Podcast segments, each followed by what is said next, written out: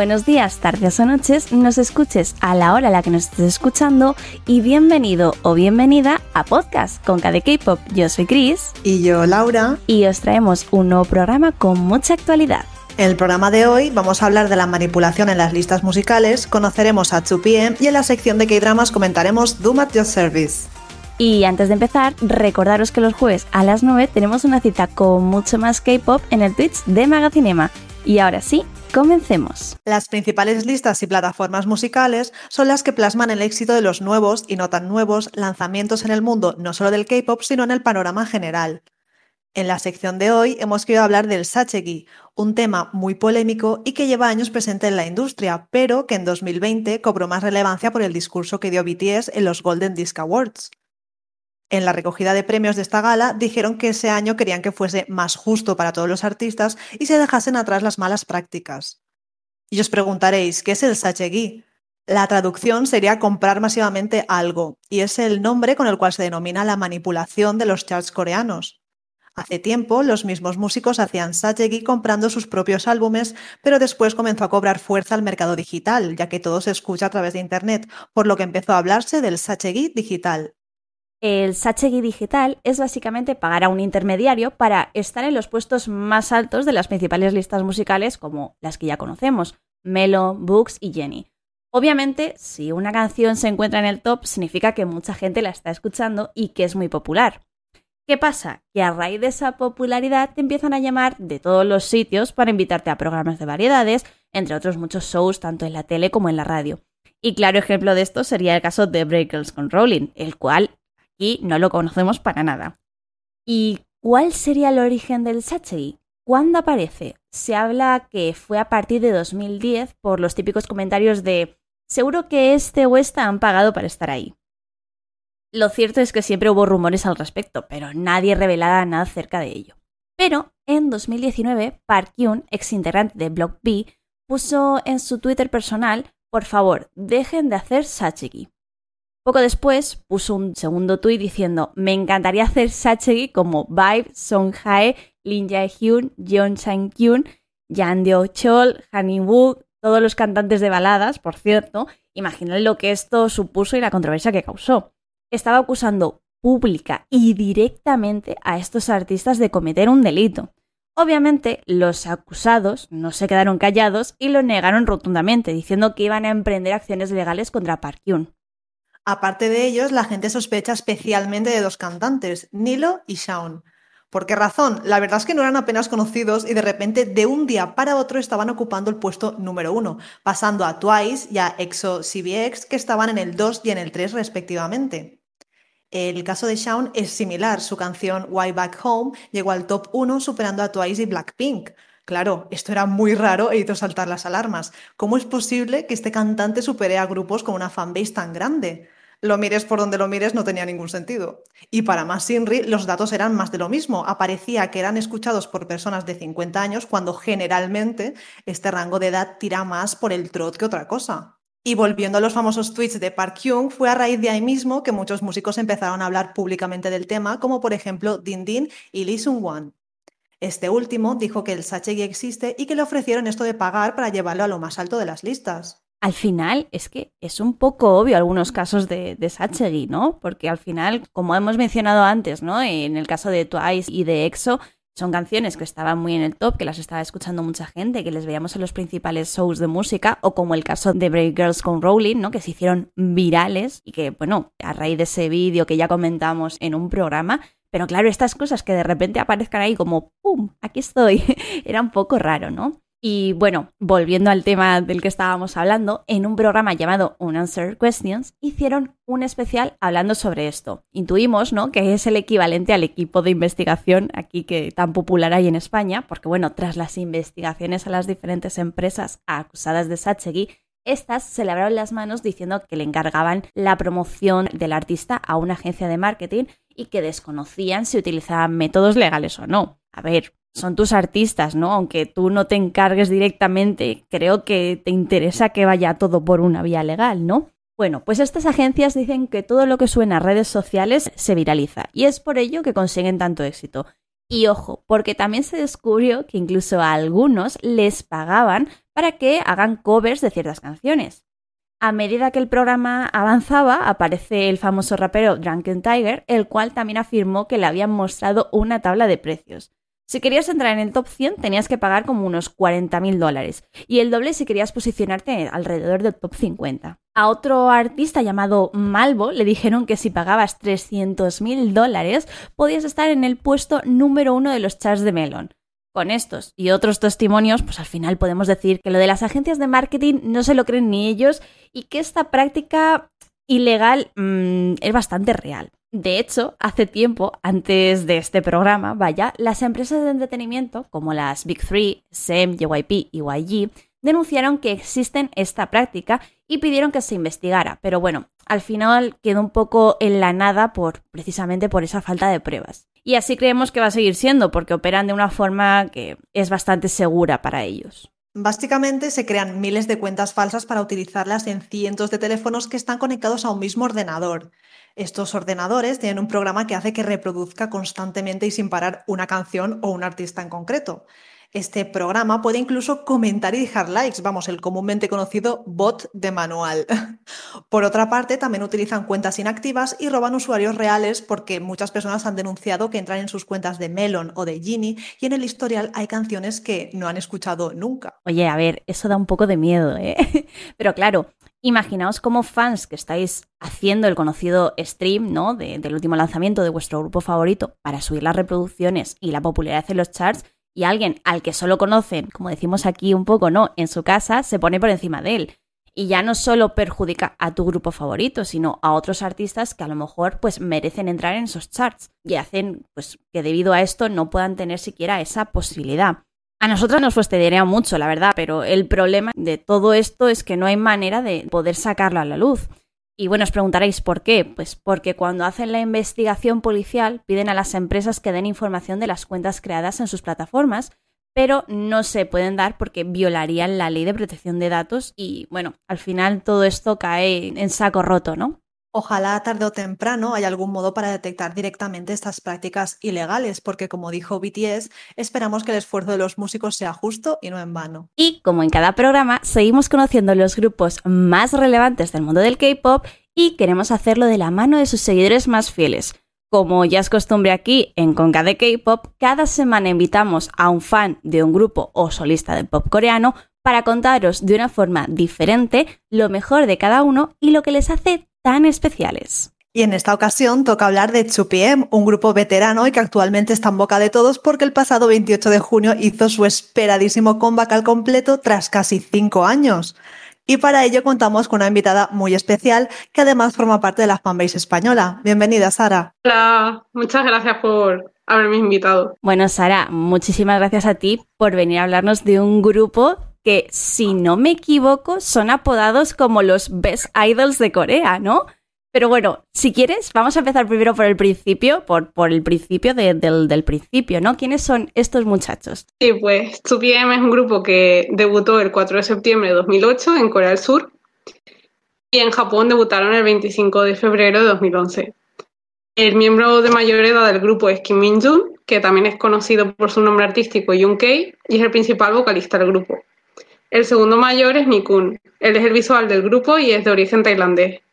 Nació en California, Estados Unidos. Después, el tercer miembro es Taekyon, que es el rapero principal y también pasó parte de su adolescencia e infancia en Estados Unidos, que es de origen coreano. Después viene Chang Woo que es el principal bailarín del grupo y ocupa la posición del tercer vocalista. Después Lee Chuno, que es el segundo vocalista y bailarín del grupo y es el que ha avivado la popularidad de 2PM gracias a una fancam viral bailando My House. Después, por último, Juan Chanson, que es el magné de 2PM. Yo he de decir que al que más conozco es al magné, porque he visto varios dramas suyos, que es un actor súper reconocido y me encanta. Y bueno, ahora también está en boca de todos Taekyon por su interpretación en Vincenzo, que la tengo pendiente, pero bueno, aquí somos amantes del K-pop, de los K-dramas y de todo lo que nos echen. Pero bueno, Sara, cuéntanos la gran historia de 2PM. ¿Cuál es su evolución? ¿Cómo han ido creciendo y destacando la industria? Sí, pues 2PM al principio debutó con estilo B-Boy, con su canción Ten Points Out of Ten Points, donde querían destacar especialmente su aspecto como Miss Lee Idols, que sería el apodo que ganarían posteriormente.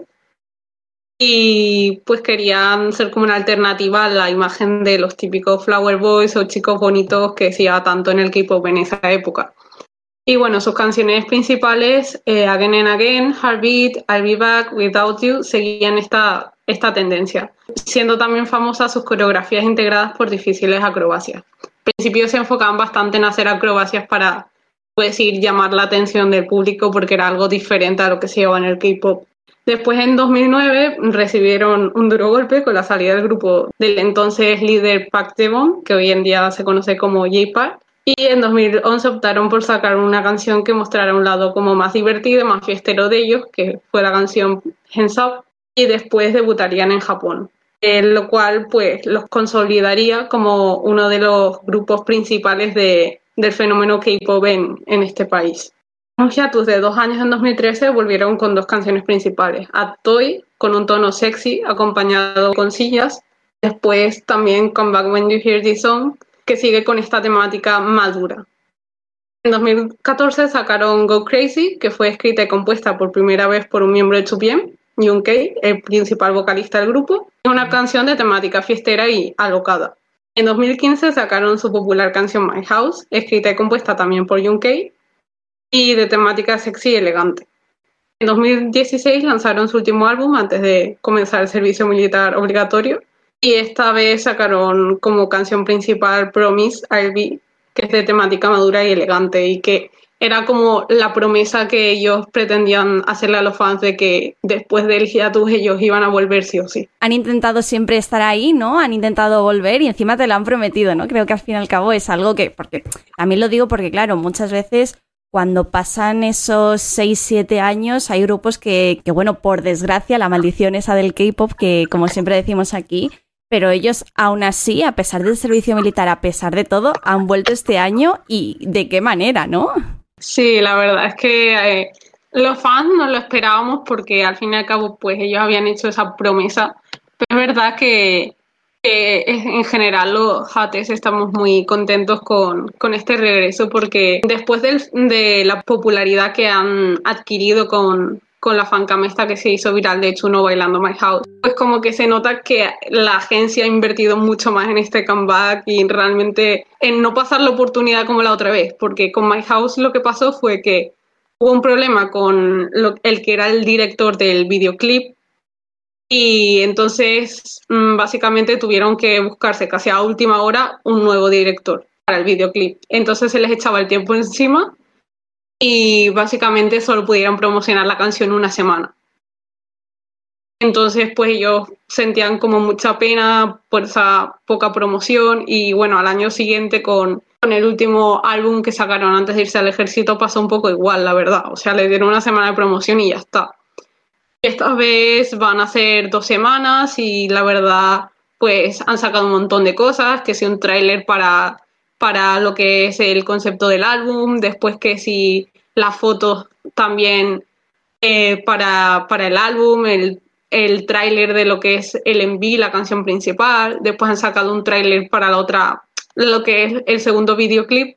Y también, pues al final, pues lo, lo sacaron hace un par de días, lo sacaron el pasado domingo. Y la verdad es que han estado haciendo muchas cositas, también las apariciones en programas de variedades y han promocionado bastante comparado con las veces pasadas. Hacía tiempo que no promocionaban así tanto. Vamos, que vosotros desde el fandom estaréis ahora mismo más que contentas. Bueno, contentas y contentos, me refiero. Y bueno, ¿por qué no nos acercas un poco más a los muchachos aquí, a la gente que no los conozca tanto? ¿Por qué no nos cuentas, si te parece bien, esos puntos eh, curiosos, esas anécdotas interesantes de, de ellos? Vale, pues la verdad es que cabe destacar que yo creo que los los miembros de 2PM son bastante multitalento porque no solo se dedican gran parte de ellos a lo que es el mundo de la música, sino pues al mundo de la actuación, como ha mencionado anteriormente Laura. Y bueno, o sea, tenemos a Taekyon, a Nikun, a Chansong y a Chuno, que son los que se dedican completamente a lo que es el mundo de la actuación. Después Uyong ha participado solo una vez en un drama que fue el de Dream High, que fue un poco el que catapultó a la fama a 2PM a través de los dramas. Y después también, pues ellos, aparte, por ejemplo, y Chanson han participado también en musicales en Corea y en Japón. Y también, pues todos son solistas en Japón. No todos han sacado álbum solista en Corea, pero un par de ellos también han sacado en Corea. Así que se puede decir que, vamos, que no se dedican solo a un mundillo de al mundillo de la música, sino que básicamente van probando en todo además también son conocidos como uno de los idols más graciosos, grupo de idols más graciosos de Corea en cuestión de programas de variedades, gustan mucho. El otro día salieron en, en Novin Bros y fue el, el rating de, audiencia más alto de, del programa en todo lo que llevan de 2021.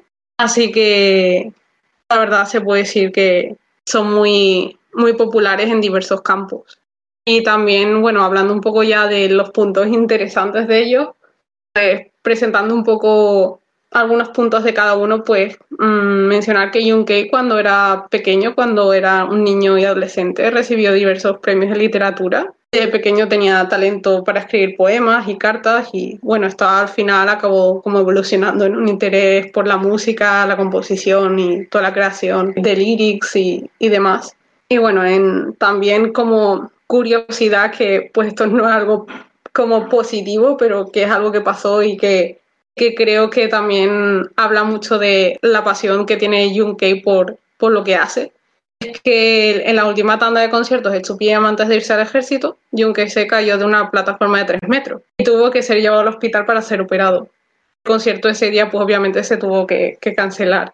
Y Nikun después contó a los medios y a los fans que lo primero que preguntó Junkei cuando despertó de tras haberle realizado la operación fue que básicamente que cómo estaban los fans, que si se habían asustado, que si habían podido terminar bien el concierto ese día, vamos, que su preocupación era más bien los demás y como, como las reacciones de los fans y de los miembros más que lo que él había sufrido. Y Nikun pues se enfadó un poco con él porque fue como, te han operado y, te has caído en una plataforma de tres metros que te podrías haber matado. Y, aún así lo primero que te preocupan son los demás, no tú, no tú mismo.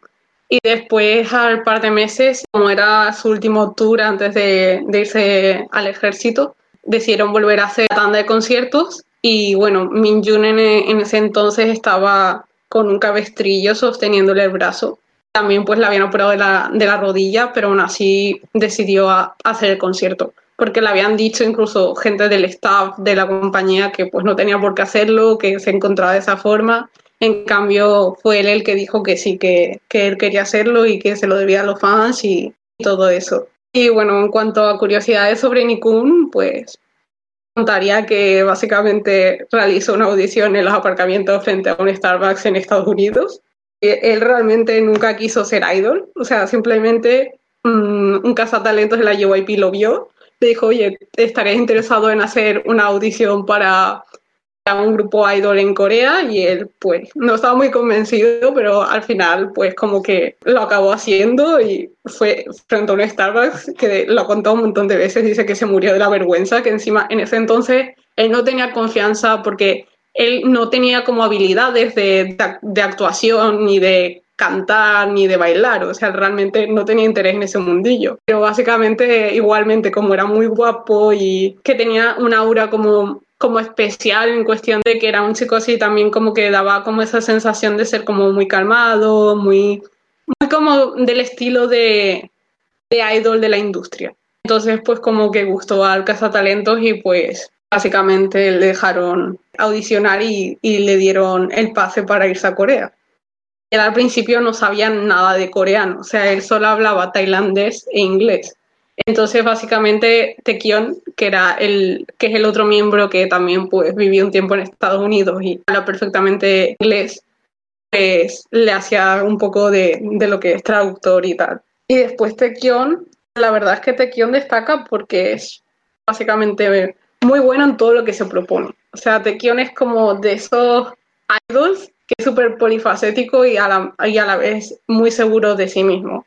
Porque él realmente mm, audicionó para la JYP para ser un, para un actor o un modelo, pero al final pues acabaron ofreciéndole pues entrar a un grupo K-pop y al final pues él aceptó, pero al final también se ha dedicado en cierto modo al mundo de la actuación, también ha hecho cosas de modelaje, así que al final pues ha probado un poco de todo en este mundillo, se puede decir. Después sobre Uyon, esto es un poco cómico la verdad, pero él estaba como muy, muy, muy, muy obsesionado con entrar a formar parte de un grupo idol porque era su sueño desde que era pequeño, porque le encantaba bailar, le encantaba el hip hop, le encantaba la música en sí.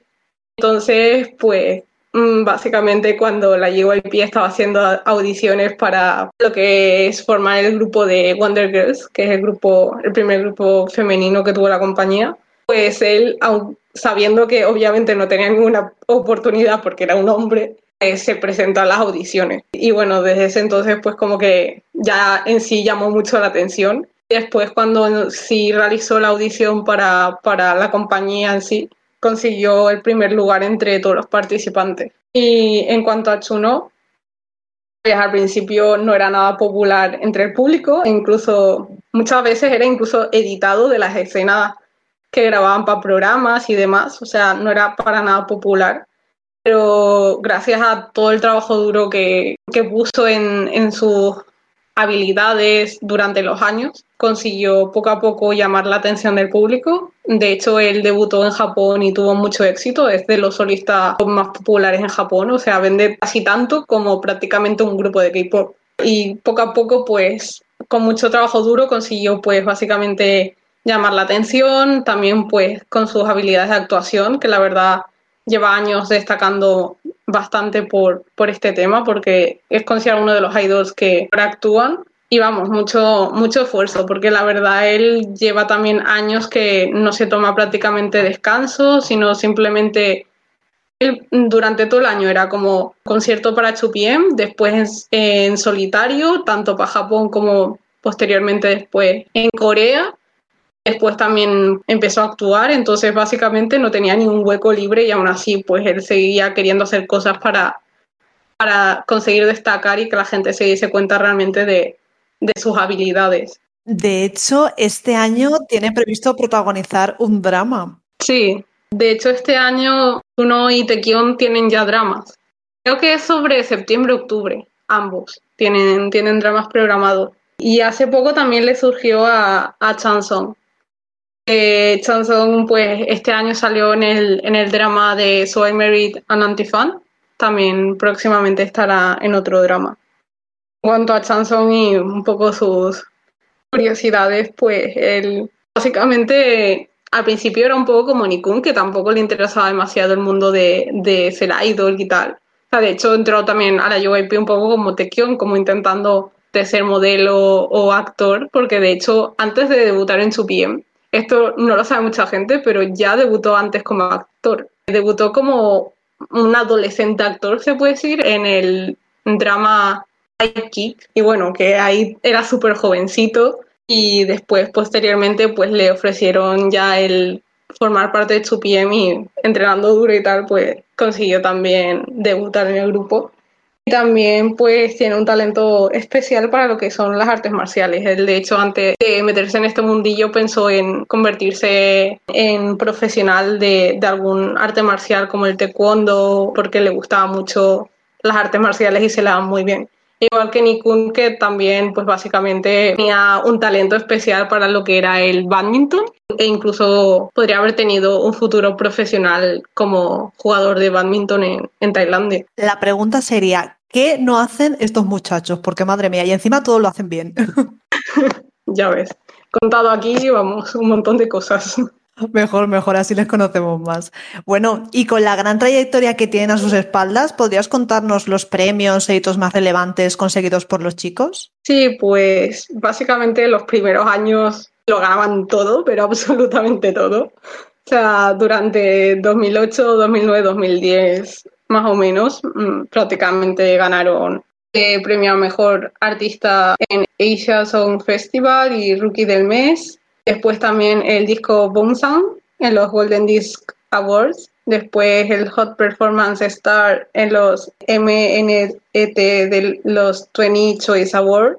Después también de los últimos, así que ganaron realmente fue en 2015 en The Show, por My House, por la canción My House. Pero se puede decir que los últimos años no, no han ganado casi premios porque al fin y al cabo ha entrado mucha gente a la industria del K-pop y pues ha pasado también un poco lo que es su época, pues ya no, no llaman tanto a lo mejor la atención como llamaban pues obviamente en sus primeros años como idols pero vamos, que en, su momento fue, fueron de los idols que marcaron totalmente una generación, que su concepto era muy diferente a lo que se llevaba en general en el equipo en ese entonces. Sé si los primeros años ganaron prácticamente todos los, todos los premios del año y van a ellos. Bueno, hay que decir que aunque ahora no sean como, como decimos así de, de la época, ¿no? Que cada vez hay más generaciones nuevas de idols, hay que decir que se siguen, siguen saliéndose, vamos, porque este comeback ha sido alucinante, vaya. Efectivamente, o sea, la verdad es que este comeback ha sido uno muy bonito y muy, muy bueno, la verdad, porque ellos están muy contentos con, con, cómo han salido las cosas. De hecho, Uyon, que fue el que hizo la canción principal para, para este álbum, pues decía que prácticamente piensa, considera que es el mejor álbum que han hecho hasta ahora. Alucinante. Y oye, vamos a hablar un poquillo más de, vosotros, ¿no? De los fans. Cuéntanos, eh, háblanos un poquillo cómo se llama el fandom y no sé si vosotros desde la fanbase hacéis algún otro proyecto que queráis destacar. Nombre del fandom es Hottest porque Chupim es la hora más ardiente del día, así que los fans son como los más apasionados. Y en cuanto a proyectos, pues hay diferentes realizados por todo tipo de fanbases de, de a lo largo del mundo y normalmente pues en lo que son sus aniversarios, sus cumpleaños, pues hacen donaciones a aquellos que personas en situaciones difíciles y básicamente hace un par de años por el octavo aniversario eh, una de las cuentas de fans más grandes de 2PM hizo una recaudación para abrir una biblioteca para niños de Vietnam y después por ejemplo por el cumpleaños de Nikun en Tailandia pues suelen los fans recaudar dinero en su nombre y pues enviarlo a asociaciones y él pues también se une a los fans y también pues da un monto de dinero. Y en cuanto a nuestra fanbase realmente, nosotros por ahora un poco por limitación se puede decir no hemos podido hacer grandes cosas, la verdad. Pero bueno, siempre intentamos darles apoyo a través de pequeños eventos, pequeñas acciones, como por ejemplo el pedir que los pongan en los 40 Global Show. han sonado ya dos veces y la última ocasión sonó incluso Junkei como solista. Su canción 30 Minutes Might Be Too Long. Y nos gustaría a lo mejor en un futuro unirnos a alguna otra fanbase, por ejemplo, europea y hacer algo más grande. Pero claro, eso dependerá un poco también de, nuestras posibilidades como, como fanbase y, y obviamente como personas y de la participación también pues que nos dé la gente. Igualmente, tú dices que no, pero una fanbase es mucho trabajo, así que yo te quiero agradecer desde aquí todo el que hacéis con las traducciones y demás, ¿no? Poniéndonos al día hasta el último minuto de todo lo que hacen los chicos, así que muchas gracias. Gracias. La verdad es que sí, o sea, llevar una, una fanbase da trabajo porque al fin y al cabo tienes que estar pendiente de lo que sale. Después a veces tenemos la suerte de que tenemos, o sea, hay una fanbase que traduce directamente del coreano al inglés, entonces pues lo tomamos de ahí, se puede decir, y pues ya lo traducimos al español. Pero claro, a veces mmm, tenemos también que buscar nosotras el medio de traducirlo directamente del coreano y la verdad es que, que, es bastante difícil, o sea, estar pendiente de lo que sale y poder hacer que llegue a los fans. Y más ahora entiendo, porque claro, en época de comeback todos, el, el trabajo se triplica, ¿no? Sí, totalmente. Ahora con el comeback, la verdad lo hemos estado pasando un poquito mal, porque hasta ahora hemos sido mm, dos miembros en la fanbase nada más. Bueno, de último ya una chica también que conocemos nosotras pues nos ha estado ayudando. O sea, ahora ha hecho una card de presentación para lo que es el grupo y las redes sociales del grupo y de los miembros en general en nuestra fanbase. Y un poco vamos ahí tirando, porque la verdad de último era como nos tiramos a lo mejor varias horas al día traduciendo y, y retuiteando todo lo que salía de ellos durante esta pasada semana. Y claro, uno tiene también vida, ¿no? Entonces compaginarlo es bastante difícil. La dura vida de la fanbase. Totalmente. Te entendemos, te entendemos más de lo que crees. Bueno, con pena tengo que decir que hemos llegado a la recta final de la entrevista, no sin antes conocer la parte más personal de ella. ¿Desde cuándo y cómo los conociste, Sara? ¿Qué es lo que te hizo caer en el mismísimo pozo de 2PM? Pues básicamente yo los conozco desde 2014, porque realmente mmm, yo se puede decir que antes de, de, entrar a este mundillo ya conocía un poco de lo que iba el K-pop iba, e iban los dramas, porque tenía una amiga que le gustaba un montón y siempre intentaba como meterme en este mundillo. Y el año anterior, 2013, pues ella me había básicamente enseñado un drama pero en ese entonces no me llamó nada, nada, nada la atención los dramas. Para el año siguiente estaba como aburrida en mi casa, digo, ¿qué hago? Era verano y dije, esa serie que mi amiga me había recomendado, ¿qué tal si me la empiezo a ver? Y me la vi, me encantó, o sea, de un año a otro pasé de no interesarme nada a encantarme, no sé, no sé cómo. Y pues seguí viendo dramas y llegué a Dream High, que salían justamente Taekyon y Uyeon. Y me acuerdo que en ese momento tuve un super crash con Uyeon. O sea, con Taekyon también, la verdad, me gustó muchísimo él, pero sobre todo con Uyeon. Y bueno, es mi, mi bias del grupo. Y bueno, después busqué sobre ellos y vi que estaban en un grupo que se llamaba 2PM. Pero como en ese entonces no estaba demasiado interesada en lo que era el K-pop como tal, porque no sé, no me llamaba simplemente, pues pasé un poco de esa información. Pero Mm, al mes siguiente, esto es la verdad como muy random, porque básicamente estaba yo con la aplicación de Line Deco, que estaba buscando fondos de pantalla, y de repente vi en esa aplicación una foto de ellos. Y yo la verdad en ese entonces no los reconocí para nada, pero simplemente me acordé de mi amiga y dije, ah, bueno, un grupo de K-pop a lo mejor le doy una oportunidad. Y me acuerdo que la foto iba como con un link a un vídeo y dije, venga, lo voy a ver, no sé qué y le, le di al link y vi el, el recién estrenado comeback en ese entonces, Go Crazy. La verdad es que me encantó porque como que yo tenía en mi mente como que el K-pop era como algo como a lo mejor muy producido, como muy mmm, artificial quizás.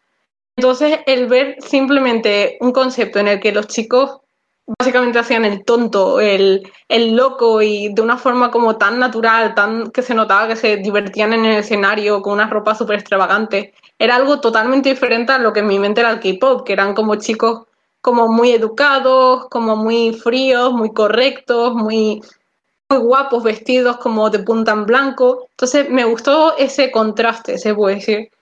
Y bueno, y ahí ya como que caí y durante ese mes ya estaba escuchándome todas las canciones de ellos, mm, descargándome fotos de ellos y, y, así, y acabé cayendo en el pozo. Me encanta, o sea, me encanta el encuentro, o sea, de cómo pasaste de Dream High a luego de casualidad con esa foto, era el destino. Real, porque en ese momento cuando vi la foto en sí de, ellos, es que ni me acordé de quién, de quién es, o sea, ni los reconocí, se puede decir. porque básicamente vi la foto y dije, un grupo de equipo, pero ni me acordé de que hace un mes, casi un mes, había buscado sobre ese grupo, o sea, para nada. Y tampoco reconocí a Udion y Tequion en la foto, para nada, para nada. Fue después de escucharme la canción y buscar sobre ellos cuando dije, wow, los chicos de Dream High son ellos, qué casualidad. Qué pequeño es el mundo del, del entretenimiento coreano.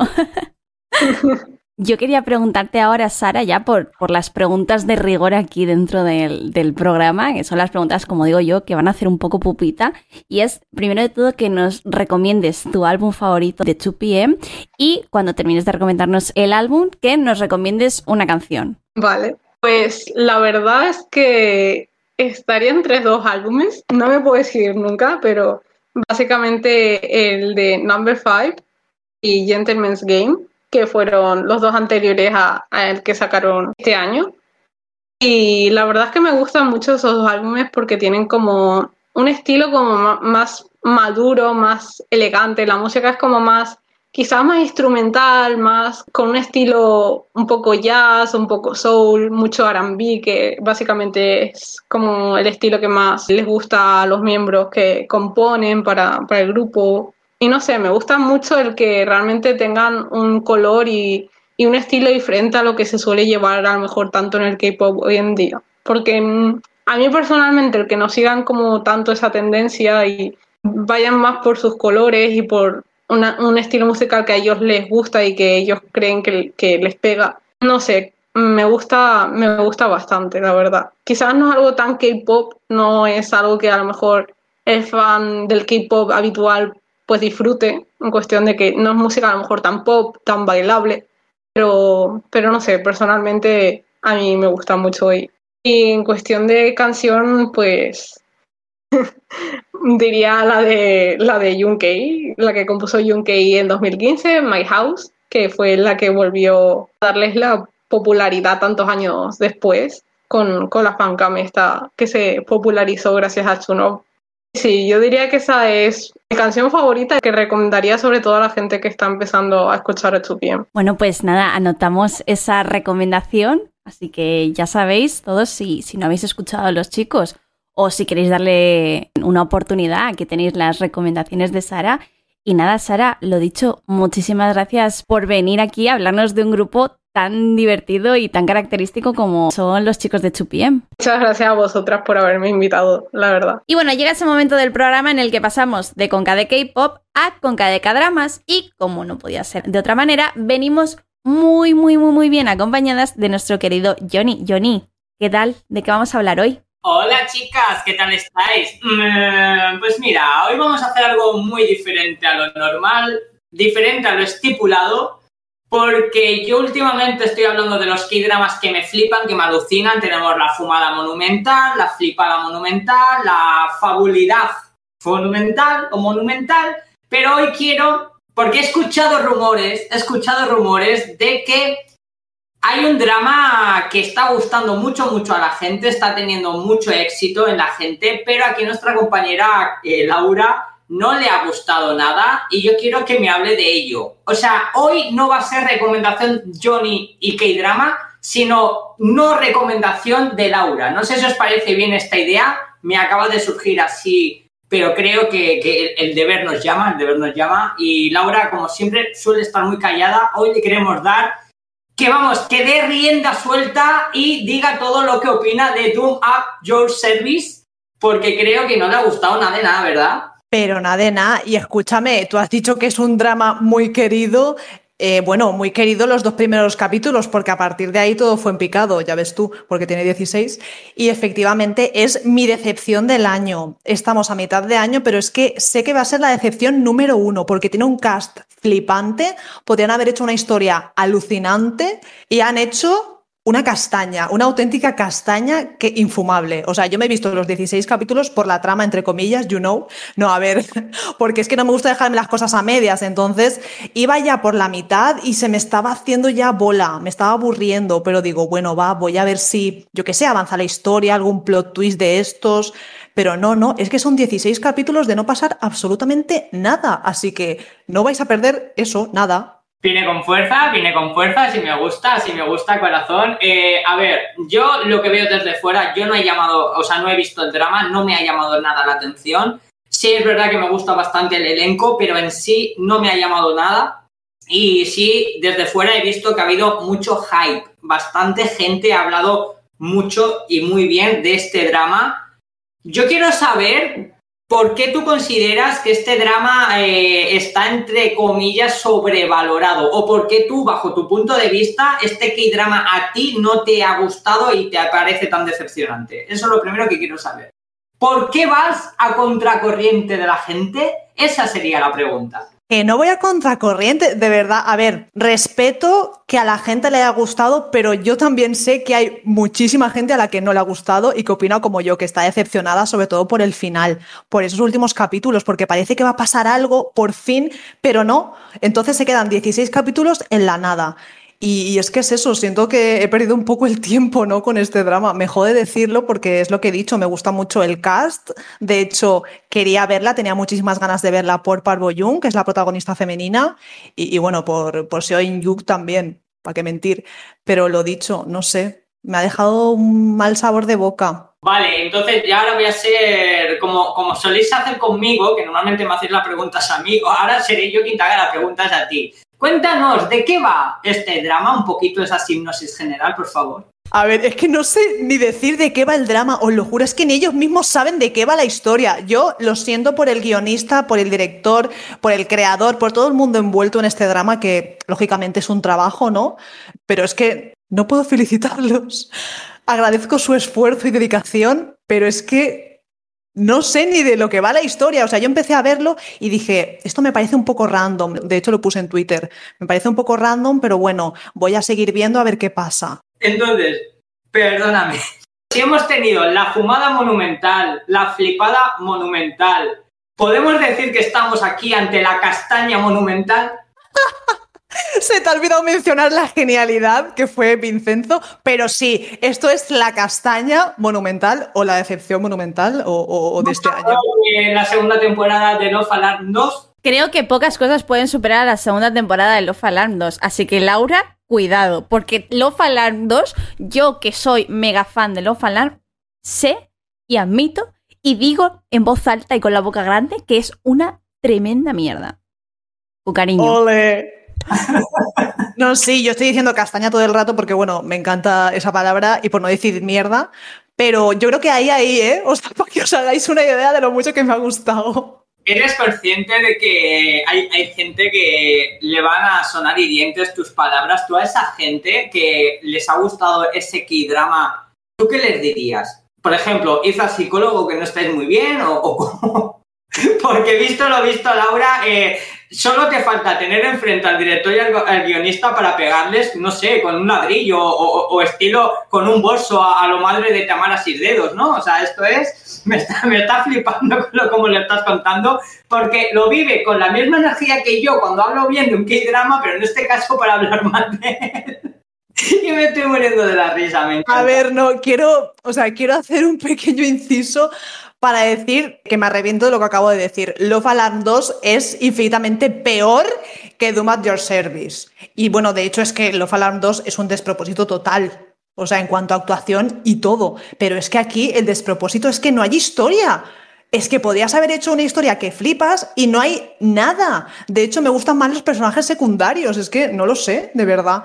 Y en serio, lo que he dicho antes, respeto a todo el mundo que le haya gustado, que le haya disfrutado. Me alegro muchísimo pero, jope, es que yo iba con unas expectativas que flipas y me he encontrado, no sé lo que me he encontrado, es que menudo bajón. Con una castaña, creo que lo has dicho un par de veces. No quiero que la gente me odie, es mi opinión. Y por eso, eh, no, no, y que me parece súper adorable por tu parte que seas tan no sé, que no te cortes a decir lo que has pensado, pues si no te ha gustado, no te ha gustado, no, estamos engañando a nadie, es un drama que a ti te ha decepcionado, tienes tus motivos, estás dando también tus argumentos tan válidos como a quien le, parezca que es un gran drama. O sea, que yo en ese aspecto no creo que nadie, nadie se vaya a enfadar contigo. O sea, no es como si, por ejemplo, no hubieses visto ningún drama de Son Jong Ki. Eso pues sí sería bastante... Te despido si es necesario. Vamos a hablar un poco de, del concepto estelar, concepto actores, eh, guion o guionista en este caso, o, director. Sabéis que a mí me gusta mucho esto de, de, ir por pautas. ¿Quién ha sido el director de, de, este drama? Pues mira, es bastante interesante porque si, si hablamos de que no tiene historia o que le falta algo, ¿no? Le falta chicha, como que no sabe muy bien hacia dónde guiar el drama y su pordevenir. o sea, hay que decir que este director es Kwon Jong-il, que por ejemplo a muchos le gustará porque es el mismo director de uno de los grandes éxitos de 2020, 2019-2020, que es como My Own Family Family, un Family, que es un drama que la verdad es de estos de corte eh, de corte pequeño, ¿no? Que no tiene un gran elenco, no tiene mucha repercusión mediática, pero que sin embargo va como de tapadita y se convierte en uno de los grandes favoritos del público. Nos, nos suele suceder mucho a menudo que parece que estos dramas que a priori no tiene o no causan grandes sensaciones, del boca a boca, de la gente que lo ve y lo recomienda, pues al final llega, atrae a más público y acaba siendo uno de los favoritos. Y My Un Familiar Family es precisamente uno de estos dramas del año pasado. También hay que decir que anteriormente nos había traído la de Search WWW, que también eh, tuvo o cosechó bastante éxito, así como también anteriormente nos había dado la versión coreana, el remake coreano de la serie Switch. Es decir, es un director que no es para nada un Mindundi, como por ponerle un nombre, no es nadie que no sepa lo que hace, así que a mí, pues personalmente, sin haber, insisto, sin haber visto el drama, sí me llama la atención por, eh, porque si es verdad lo que dice Laura, que yo he escuchado mucha gente que como que pierde el hilo, ¿no? Que eh, empieza como muy bien, muy fuerte, que te atrapa, pero que poco a poco pues va perdiendo fuelle y que hay mucha gente que si es verdad que ha, que ha quedado un poco pues como, ah", bueno, pues sin más, se deja ver. El guionista, precisamente de, este drama, también es un guionista que ha hecho pocos trabajos, es un poco, por así decir, eh, un guionista novato, porque este es su segundo trabajo, su segundo guion que se lleva a, a la pequeña pantalla. Anteriormente había formado parte del guion de The Beauty Inside, The Beauty Inside, que eh, en cierta forma se basa en la película del mismo nombre, The Beauty Inside, esa persona que cada vez que se echa a dormir y despierta, pues se despierta siendo una persona totalmente diferente. En este caso nos traspola al mundo también del cine, pues nuestra protagonista es una actriz de cine y bueno, es bastante, porque además hay que recordar que este drama lo interpreta Lee Min Ki y siempre que Lee Min Ki aparece en un drama es un éxito asegurado. Entonces me llama la atención, ¿no? Que tenemos un guionista, en cierta forma, si ha conocido el éxito de, llevar a, través del guion su trabajo a la pantalla y,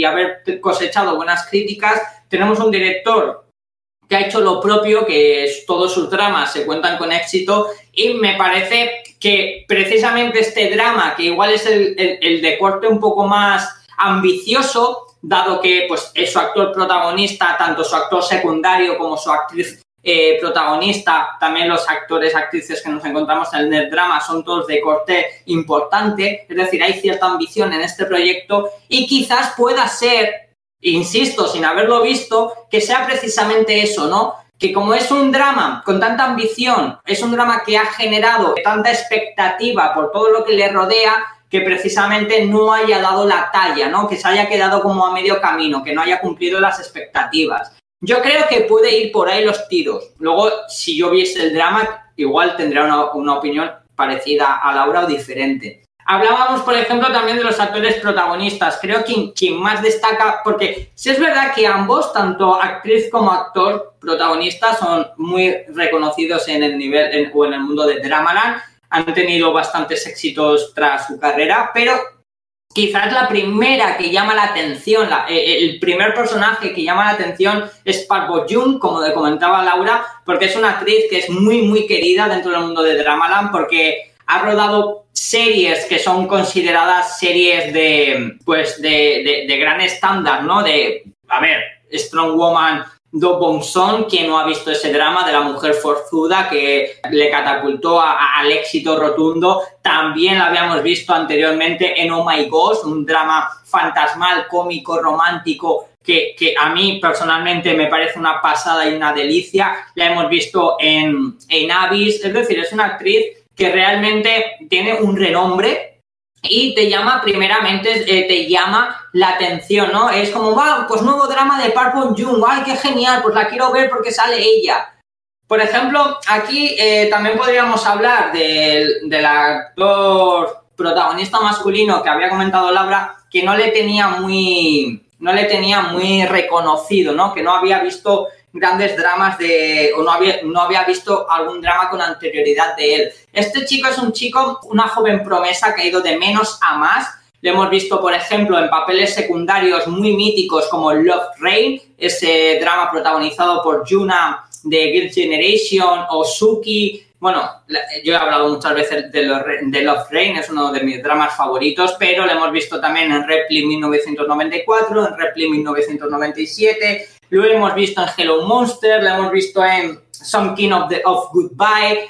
Precisamente uno de los dramas que habíamos hablado con anterioridad, Navilera, él hace un pequeño papel, lo hemos visto también en pequeños papeles eh, así cameos, por ejemplo en She Was Pretty, que también hemos hablado de él porque, porque aparece eh, este de Super Junior, que no me acuerdo. Siwon de Super Junior. Siwon de, de Super Junior. Lo hemos visto también, que es donde yo vi primeramente a este actor, que es la de Master Sun, de mi querido Soji Sap con Gong Hyun Jin. Es decir, es un actor que realmente ha hecho bastantes papeles significantes, bastantes papeles conocidos e incluso ahora es también actualidad por su nueva película que aquí se cumple una curiosidad, una anécdota y es que Seonin Gook protagoniza Pipeline con otro de los actores que aparecen en este drama, en este caso secundario, que es Lee Song-hyuk. Ambos son los protagonistas de la nueva película de Pipeline que, por ejemplo, a este hombre, yo considero que este hombre, eh, Lee Song-hyuk, para mí es un actor de un carisma, vamos, que rebosa carisma por todos los lados. Este es el vampiro por excelencia porque hemos visto, por ejemplo, lo hemos visto en Vampire Idol, Idol también lo hemos visto hacer de vampiro en School Walks the Night junto a Lee Jong-gi, que precisamente yo ya comenté en un programa de Dramaland que era la primera vez que yo veía a un actor secundario comerse al protagonista, o sea, comerse a Lee Jong-gi en, en, el modo interpretación no es fácil. Y sin embargo este chico lo consiguió en la de Scholar World in the Night, lo hemos visto también en Local Hero, lo hemos visto en Lucky Romance, es decir, es un actor que dices, madre mía, tío, o sea, tenemos un elenco bastante eh, eh, eh, importante para este drama. Tenemos también a un guionista y a un director bastante importante para este drama.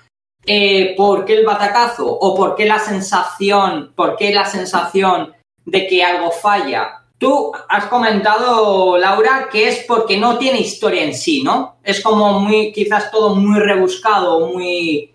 Sería la pregunta que yo te haría. Sí, a ver, es que como has dicho tú antes, es como que empieza bien, ¿no? Tiene buena pinta y aparte es eso, estás expectante por el pedazo de cast que tiene. Y conforme van pasando los capítulos, por la mitad o así es como, bueno, a ver si pasa algo, a ver si pasa algo en el siguiente. Pero como que todo está muy lineal. Y cuando pasa algo que dices, hostia, por fin, yo qué sé, un poco de acción, de, de la chicha que nos gusta, tío, el drama en sí, de repente se soluciona enseguida, no lo sé, ¿sabes? Como que se queda ahí en ese punto un poco extraño. Y claro, van pasando los capítulos y llegas ya a la recta final que dices, vale, aquí tiene que pasar algo, o sea, por favor. Y parece que sí, pero no. Sobre todo, hay un personaje también que es muy misterioso, que es una chica, que estás ahí expectante de quién es esta chica, cuál es su papel. Eso al principio, pero luego es como que no sé, no le das importancia. Y, es que es eso, no sé qué decirte. El drama es un poco random, sería la palabra. Entonces, Laura, la sensación que me queda, ¿no? Que es como que al espectador lo entretiene, pero no lo mantiene en interés, ¿no? Es como un poco demasiado happy flower, puede ser que, es como demasiado, por así decir, feliciano, ¿no? Que al espectador no lo termina de, de crear tensión le crea, o le crea ese punto de misterio que le incita a, querer ver más, más, más, sino que llega un momento que se vuelve plano, ¿no? Esa es la sensación que, me da escuchándote. Sí, sí, sí, tal cual lo dices. Empieza, pues eso, mm, estás tú ahí expectante por el pedazo de cas que tiene, tal, a ver lo que hacen, pero a medida que pasan los capítulos, como ves que no avanza, pues te quedas un poco pensando de, bueno, yo creo que tarde o temprano tiene que arrancar, ¿no? La historia es un drama y encima de fantasía, ¿no? Que puedes tirar por muchos lados pero no. Y claro, a medida que se acerca al final, aquí dices, vale, sí, aquí tiene que pasar algo por cojones. Pero es que no acaba de pasar y, te quedas ahí un poco, ¿por qué? Y bueno, y el drama básicamente, he dicho antes que ni ellos saben de lo que va, pero es que no voy a hacer spoiler, ¿vale? Porque empieza literalmente en el minuto uno así. Y es que nuestra protagonista, Paul Boyun, la vemos en una sala del médico y ahí le dicen que su vida se acaba en tres meses. Vale. A partir de ahí está en su casa, tal, y a los cuatro vientos grita que el mundo desaparezca. ¿Y qué pasa? Que aparece nuestro actor protagonista, que es, digamos, pues la destrucción, ¿no? Él no es humano. Y entonces le ofrece hacer un pacto. Le dice, vale, yo estoy contigo hasta el día que mueras, o sea, te doy una pulsera que no te genera dolor, ¿no? Porque creo que es un, un cáncer en la cabeza. Y el mundo se va a destruir. Es que no, los, no sé cómo explicarlo porque realmente igual lo he entendido mal, ¿vale? Pero más o menos algo así, ¿no? Como que una humana se encuentra con una deidad, ¿no? Y, y sus caminos se cruzan y a partir de ahí supuestamente tienen que pasar cosas, que sí, que pasan cosas, pero es lo que dices tú, Johnny, que no te mantiene en tensión, que como que es planito todo el rato, ¿sabes? Vale, pues creo que ha quedado bastante claro y creo que ha quedado bastante claro, clarinete, básicamente, que es un drama que se deja ver, pero que no va a ser ni de coña, o al menos para ti, considerado uno de los grandes dramas del año, más bien es un batacazo para ti, una castaña. Y creo que a mí me, me parece de lujo hablar estas cosas también, porque no siempre vamos a recomendar cosas que ver, no siempre va a ser hay que ver esta, hay que ver esta, hay que ver esta, sino también cuando algo no nos gusta, cuando algo nos parece que ha sido más flojo, que no ha cumplido nuestras expectativas, pues creo que también está de ley decirlo y en este caso ha sido Laura quien se ha encargado de verlo y es Laura la que hoy nos hace la no recomendación del día también te digo, Johnny, no, estamos diciendo tampoco que no lo veamos, que no lo vea nadie, simplemente estamos dando también una opinión, ¿no? también recalcar eso, por supuesto, me parece importante. Se va a decir que realmente, o sea, eh, es cada persona tiene un gusto, ¿no? Como dices tú, a mucha gente sí que le ha gustado, no es en plan de no veáis este drama, es una mierda, no sé qué. Claro que podéis verlo y podéis darle una oportunidad y juzgar vosotros mismos. De hecho, estaré encantada de comentarlo con vosotros. Eh, si os habéis enterado de algo, como yo. Y, nada, eso, que podéis verlo o no podéis verlo. Mi recomendación es que hay dramas muchísimo mejores y que merecen más la pena, pero sois libres de verlo o no verlo, eso por supuesto. A mí me ha quedado, o sea, me ha fascinado, a mí me ha fascinado que te hayas puesto, porque por una vez Laura saca como, como todo su ser, ¿no? Normalmente está tapadita, calladita, no dice mucho, cuando dice lo dice bien, con todas las de la ley, y esto, esto es un ejemplo claro. Me ha encantado, de verdad. O sea, es que hoy yo no me voy a despedir con Sarañe o toque o toque. Hoy lo tienes que hacer tú. Tú eres la protagonista. Hoy tienes que hacer tú lo de Sarañe. No, por favor, que a mí no me gusta nada hacer el aegio. Tú eres el experto aquí, Johnny. De los que hay dramas, de la aegio y de todo. Tienes que ponerle tú la guinda final a esto. Antes de irnos, por favor, no me odiéis. Lo dicho, podéis verlo, no podéis verlo. Perdón si he ofendido a alguien diciendo que es una mierda. Cada persona tiene un gusto distinto. Pero eso, Jope, que prefiero otros dramas y sobre todo Parvo Yun tiene dramas que son buenísimos y si no los habéis visto os lo recomiendo. Pues hasta aquí es la recomendación, no recomendación del día. Así que dentro de lo que viene a ser con K-Pop, en las recomendaciones hemos hablado de, muchos, de muchos, muchos dramas. En las no recomendaciones ya tenemos una pequeña lista donde está Love Alarm, donde está At Your Service. Creo que esto es bastante también bueno porque nos acercamos a la primera mitad del año que ya la hemos terminado. Y esto habla también muy bien de lo que eh, a, finales, cuando vayamos a hacer esa lista de lo que más nos ha gustado y lo que menos, pues ya tenemos también una ligera idea, porque la verdad es que está siendo un año de dramas impresionantes. Así que nada, chicos, que digo yo, que como siempre, gracias por escucharnos. Y como diría uno que yo me sé, Zarañe, Zarañeo, toque, toque. Y hasta aquí el programa de hoy. Esperamos que os haya gustado esta nueva entrega y que hayáis disfrutado conociendo un poco más del mundo del K-pop y de los K-dramas, en esta ocasión de la mano de nuestros queridos Johnny y Laura. Espero que no me odiéis mucho por mi pequeño hate a Doom at Your Service.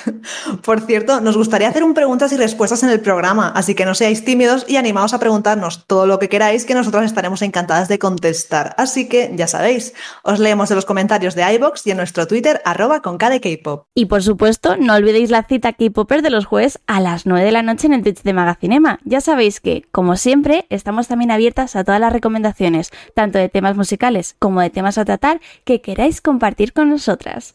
Hasta el próximo programa. Adiós.